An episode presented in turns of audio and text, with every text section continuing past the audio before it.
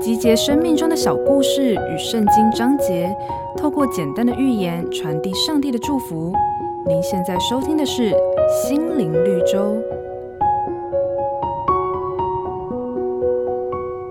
一头牛耕田回来，疲惫不堪地对着门口的狗说：“唉，我有点累了，明天真想歇一天。”那只狗遇到猫，对猫说：“牛大哥说他想歇一天，因为主人给他的活儿太多太重了。”猫一转身，随后对着猪说：“牛不给主人干活了，因为主人用鞭子抽打它。”晚饭前，主人给猪喂食，猪说。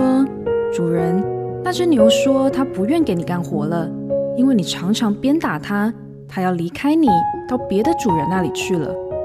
可怜这头勤劳而实在的牛，就这样被传言给杀死了。人的本性常常听到别人的事，就喜欢再传给第三个、第四个人听，而听到这事的人又将事情加油添醋，如此一来，最后传得沸沸扬扬。面目全非。圣经告诉我们不要传舌。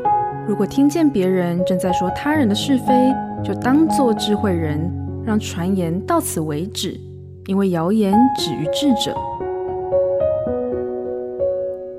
本节目由好家庭联播网、台北 Bravo FM 九一点三、台中古典音乐台 FM 九七点七制作播出。瑞源银楼与您共享丰富心灵的全员之旅。